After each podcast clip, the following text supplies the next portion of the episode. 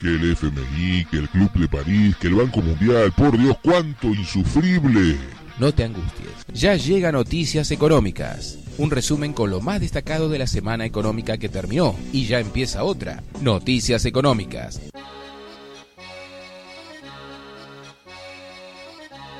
Hola, bienvenidos al podcast número 53 de Noticias Económicas, un programa que tiene como objetivo traer al llano un tema tan espinoso como la economía. Para estar más comunicados, tenés la fanpage de Noticias Económicas o podés encontrarnos en las plataformas iVox.com, Anchor.fm y en Spotify como Noticias Económicas. O también en el blog podcast-medio, noticias-medio, económicas.blogspot.com o noticias-medio portuarias.blogspot.com. Mi nombre es Gustavo Rubén Santucci, soy periodista y locutor y en estos 20 minutos vamos a repasar las noticias más importantes de la semana que se terminó sobre el acontecer económico, nacional, regional y global. Mercado interno. Según un informe de la consultora Orlando Ferreres, el nivel general de actividad registró en julio una caída del 8,9% interanual y acumuló una contracción del 10,1% en los primeros siete meses del año. Las caídas se dieron en la industria manufacturera, comercio y construcción. El gobierno nacional ampliará a 36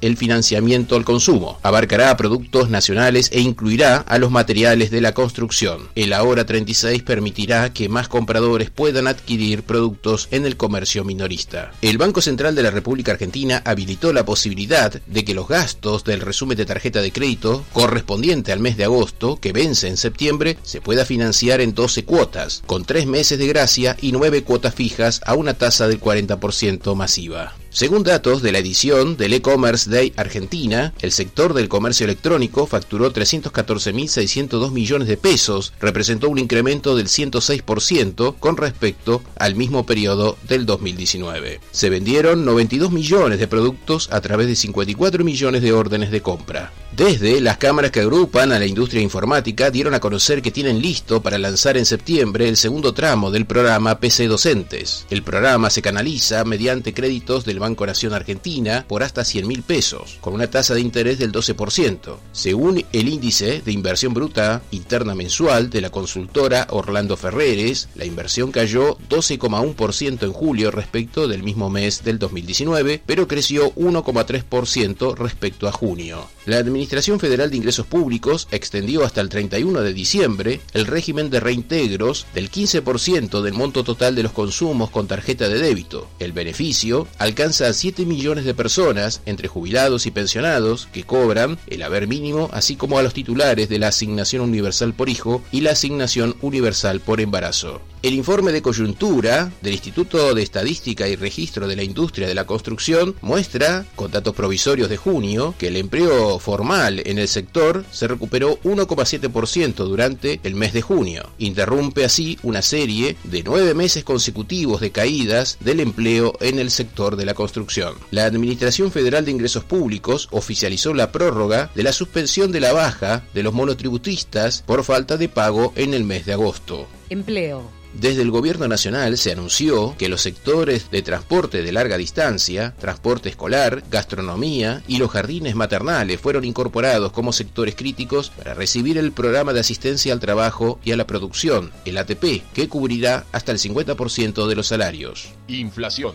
Según la encuesta realizada por la Universidad Torcuato Di Tella, las expectativas de inflación se incrementaron en agosto en 45%, en tanto la inflación esperada por la población para los próximos 12 meses se mantiene en 40%. Finanzas. Desde el Banco Central de la República Argentina se informó una menor asistencia al Tesoro Nacional, producto de la flexibilización legal e informal de la cuarentena, mejorando relativamente los ingresos. También en lo que va del mes, ha aprovechado el Banco Central para aspirar pesos excedentes por casi 160 mil millones de pesos. Desde el sector agroexportador presentaron propuestas ante el gobierno nacional, por ejemplo, para descontar parte de las retenciones como pago a cuenta del impuesto a las ganancias del próximo año y acelerar las ventas de soja y maíz valuadas en 12.200 millones de dólares. La liquidación de divisas acumula en los primeros siete meses del año un retroceso interanual del 10,5% y según las proyecciones cerraría este año con una caída del 14,6%. 0,6%. Mientras tanto, en Chicago, los contratos futuros de la soja subieron durante la semana 5,2%, el mayor repunte desde mayo 2019, debido a la situación climática adversa en Estados Unidos. Concluyó en 349 dólares con 25 centavos la tonelada. El Merval acumuló una baja semanal del 2,1%, cerró el viernes con un rebote del 4,8% a 46.396 unidades. El riesgo país cerró en 2.142 puntos básicos,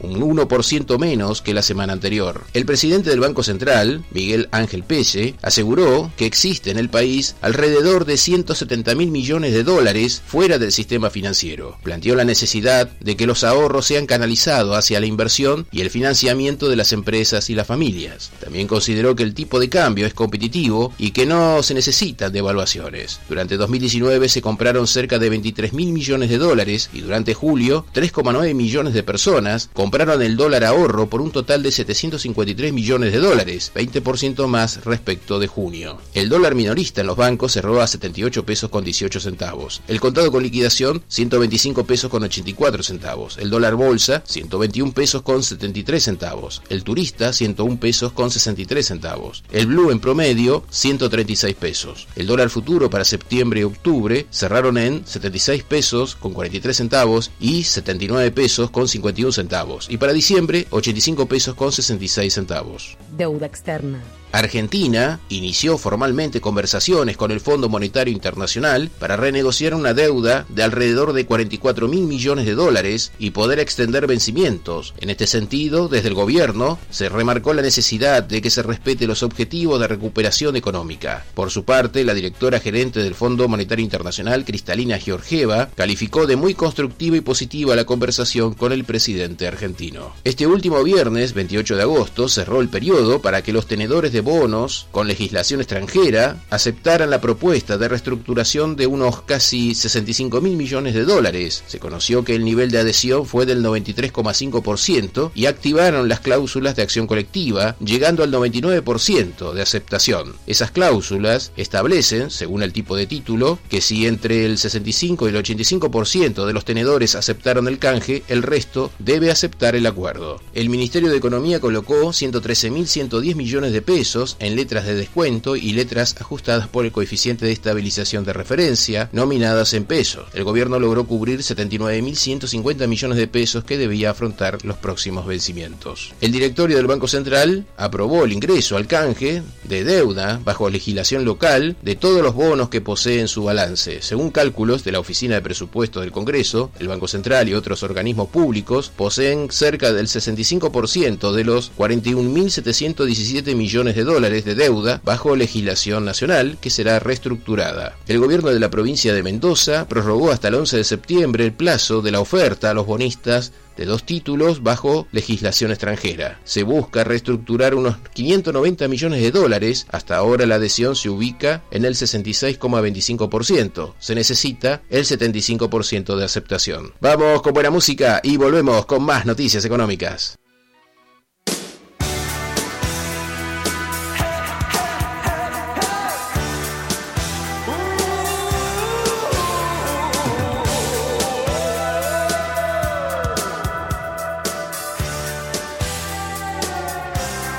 Noticias económicas.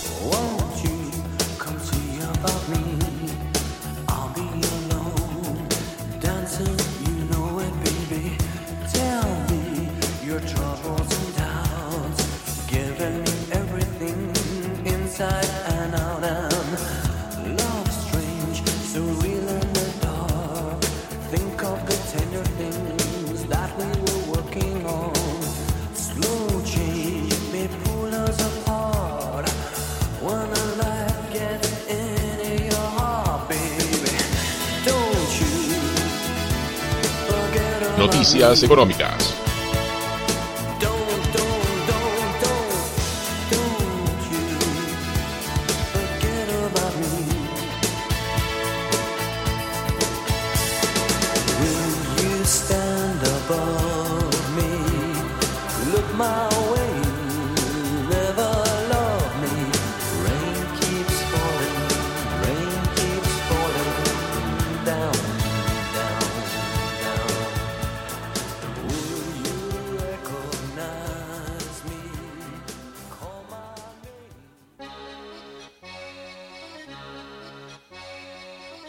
Continuamos en Noticias Económicas y antes de terminar, vamos con las temáticas del dinero electrónico, las noticias internacionales y del comercio exterior. Pero antes, saludos para Mateo Orfuso, Liz Páez, Julieta Pereira, Marco Espirosa y Beatriz Moreno. Y también saludos para FM La Ciudadana, 103.3, Radio Bicentenario Digital de General Rodríguez, provincia de Buenos Aires. Para Ernesto Vidarte, Radio City San Miguel, FM San Jorge de Curuzú, Cuatiá, 106.7, Radio 1 de Santa Elena, 90 27.1 de Entre Ríos y Radio Torsalito de la provincia de Salta. Dinero electrónico. La cotización del Bitcoin cerró este último viernes en 11.698 dólares, un 0,3% más que la semana anterior. Según indicó un informe de UD-Link elaborado por compañías del sistema financiero, la utilización de dinero electrónico rompió otro récord en julio con 570 millones de transacciones a un ritmo promedio de, de una cada dos días por parte de 37 millones de usuarios de UD-Link. Bitcoin está presentando cada vez más dificultades para los mineros presentando mayores costos, lo que hace prever a los analistas que existe optimismo sobre la proximidad de un nuevo ciclo alcista de la criptomoneda. El Banco Nación Argentina lanzó su propia billetera virtual que permitirá a los clientes y nuevos usuarios transferir dinero, realizar pagos, consultas y recarga desde el celular y así evitar la manipulación de billetes físicos y tarjetas para todo tipo de transacciones financieras. Según un estudio realizado por Core Fusion, la fintech de Latinoamérica alcanzaron una inversión histórica de más de 8 mil millones de dólares en 2020 con tres grandes categorías del ecosistema, pagos, préstamos y bancos digitales, que concentran más del 95% del financiamiento. Los países que acaparan esta inversión son Brasil con el 77%, México, Argentina, Colombia y Chile. Internacional. El Instituto Nacional de Estadística de México informó que la economía mexicana registró una contracción histórica del, Producto Bruto Interno del 17,1% durante el segundo trimestre del año, debido al freno de las actividades productivas por los efectos de la pandemia del COVID-19. Se pronostica que la economía mexicana se contraerá en torno a un 10% este año. El presidente de la Reserva Federal, Jeremy Powell, dijo que se busca alcanzar una inflación promedio del 2% en el tiempo en un intento por sacar a la economía estadounidense de una profunda recesión generada por la pandemia. El desempleo está por encima del 10%, pero en julio se han recuperado 1.8 millones de empleos en tanto que el Producto Bruto Interno se contrajo 31,7% interanual en el segundo trimestre. El presidente de la Reserva Federal de Filadelfia, Patrick Harker, dijo que espera una recuperación desigual y lenta, en tanto que la presidenta de la Reserva Federal de Cleveland, Loretta Mester, espera que el PBI de Estados Unidos termine 2020 con una caída del 6% y que el desempleo se mantenga elevado. De acuerdo a la calificadora de riesgo Standard Poor's Global Ratings, los default de empresas a nivel global se dispararon en lo que va del 2020, con un total de 159 impagos de deuda corporativa hasta mediados de agosto. Estados Unidos se sitúa como la región con mayor número de empresas incumplidoras de sus obligaciones de deuda. En las economías emergentes se han registrado también 22 impagos, en tanto que la Unión Europea ya supera las suspensiones de pagos declaradas durante la crisis financiera del 2009. El Producto Bruto Interno de Noruega cayó 6,3% en el segundo trimestre por la crisis del coronavirus, la mayor caída en cuatro décadas. La economía noruega entra así en recesión al haber registrado también una caída del PBI del 2,2% en el primer trimestre. El presidente chino, Xi Jinping, advirtió que el gigante asiático va a afrontar un periodo de cambios turbulentos marcados por el aumento de riesgos en el extranjero, por lo que apostará por políticas orientadas al consumo y al mercado interno para apuntalar el crecimiento económico. China tratará de crecer gracias a la innovación científica y tecnológica de forma independiente. Según la consultora IHS Market, en 2020 el PBI mundial sufrirá una contracción del 5,1% y se expandiría un 3,5% en promedio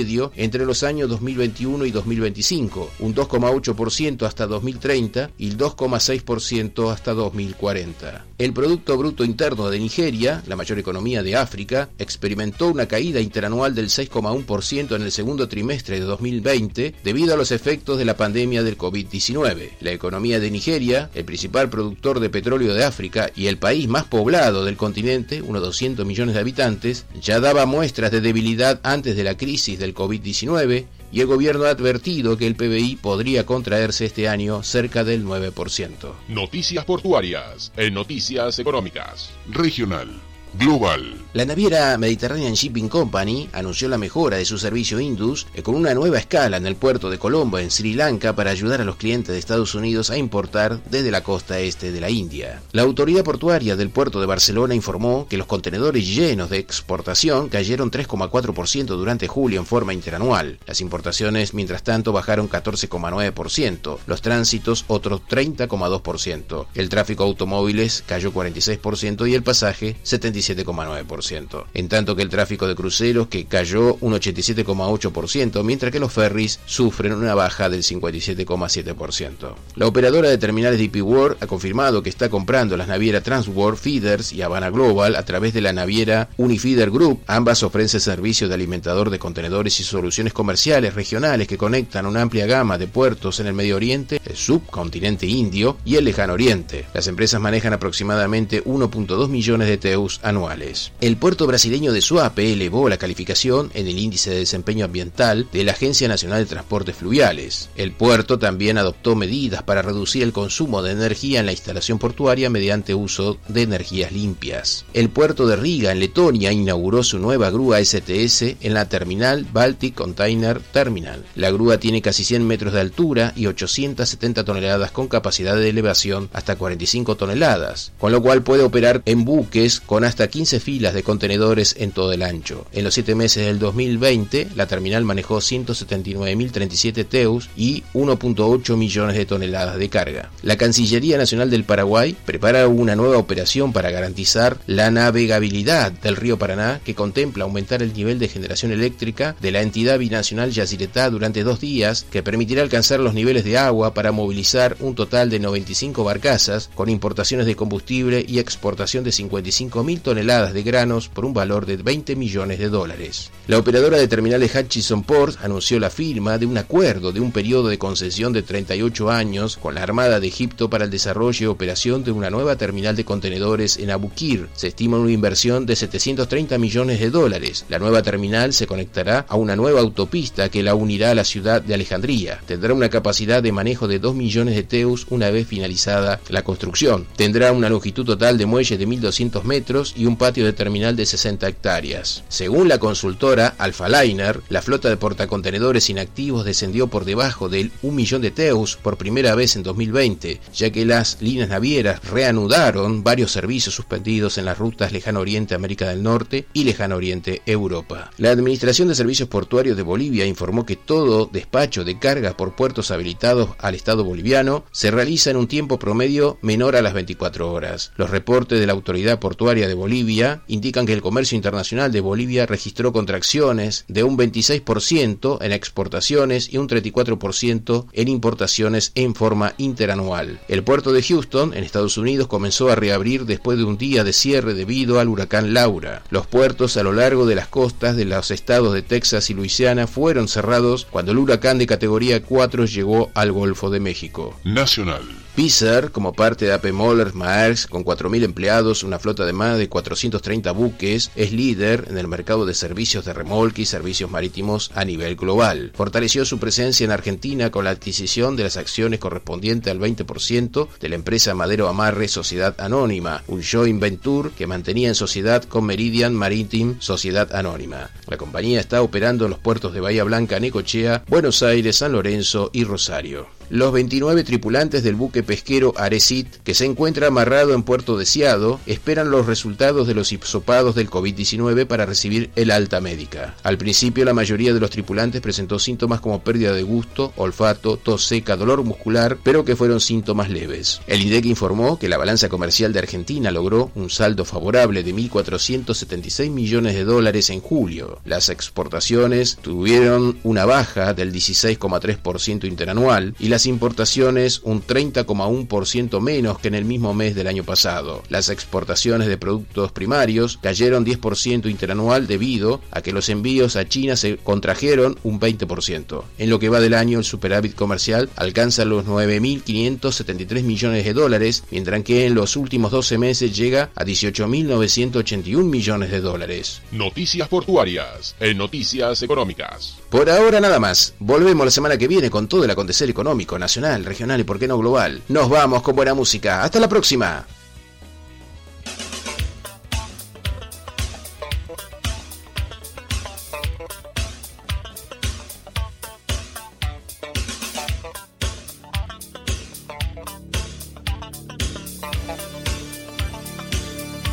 Noticias Económicas.